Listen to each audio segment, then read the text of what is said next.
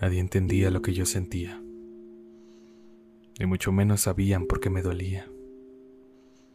Observando este mundo entendí por qué odiaba lo que odiaba, porque veía tristeza hasta en el dinero, hasta en los regalos que se daban más por compromiso que por amor.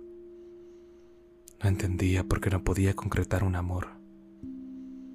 Todas terminaban por idioteces, inseguridades, aburrimiento, falta de innovación, falta de amor. Creía que tal vez la gente se daría cuenta por sí sola. Caminar con menos prisa, ambientar mi rostro con falsas sonrisas, reírme cada vez que podía. Ahora pienso que la gente de verdad no entendía cómo me sentía. Se iba a lo superficial, no al interior.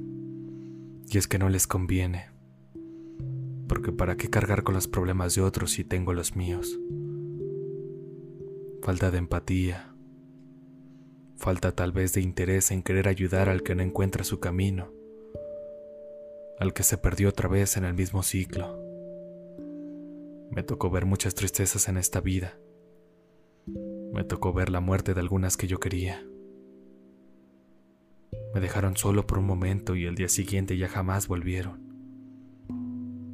Quiero creer que tal vez tendremos una segunda vida para poder evitar lo que vivimos en la primera, para aplicar las lecciones de esta vida de mierda. Me tocó ver a la mujer de mis ojos siendo los ojos de otro, sintiendo sus manos en su piel, sintiendo el calor de la habitación provocado por el sexo, provocado por las ganas de querer olvidarme. Me tocó verla en la acera de la calle de la mano del otro sonriendo como sonreía conmigo, riendo como reía conmigo. Me tocó ver a mi mejor amiga mandándome al averno. Creyéndome un ángel, no me había dado cuenta que hasta yo provocaba el infierno en las personas. Mi egoísmo me tapaba los ojos, solo me quería a mí y me terminé perdiendo. Y los terminé perdiendo a todos. No fui el más sincero Engañé a las personas que yo era el descanso eterno, que podías acostarte en mi pecho y descansar. Lo que no sabían es que tarde o temprano me iba a parar y a preguntarme por qué no salgo a vivir en vez de descansar.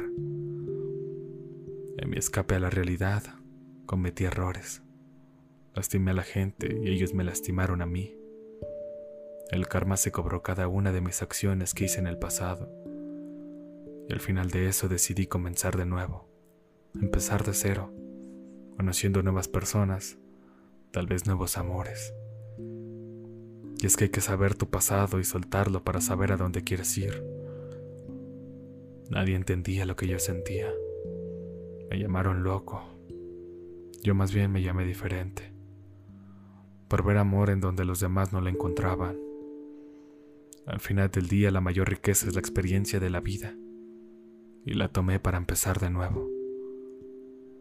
Empecé de nuevo, nueva mujer, nuevos caminos, pero no podía soltar la experiencia que ya tenía. Es imposible hacerlo.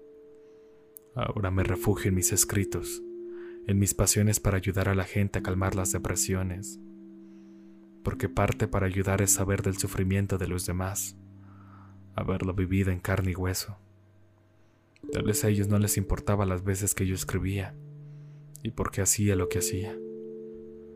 Y es que en el pasado cometí errores que ya no quería cometer en el presente.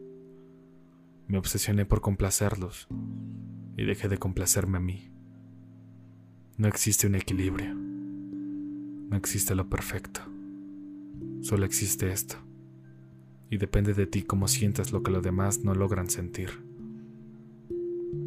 Enseñarles que hasta en lo más básico existe la diversión y que no importa las veces que te equivoques, mientras aprendas de aquello que te atormenta.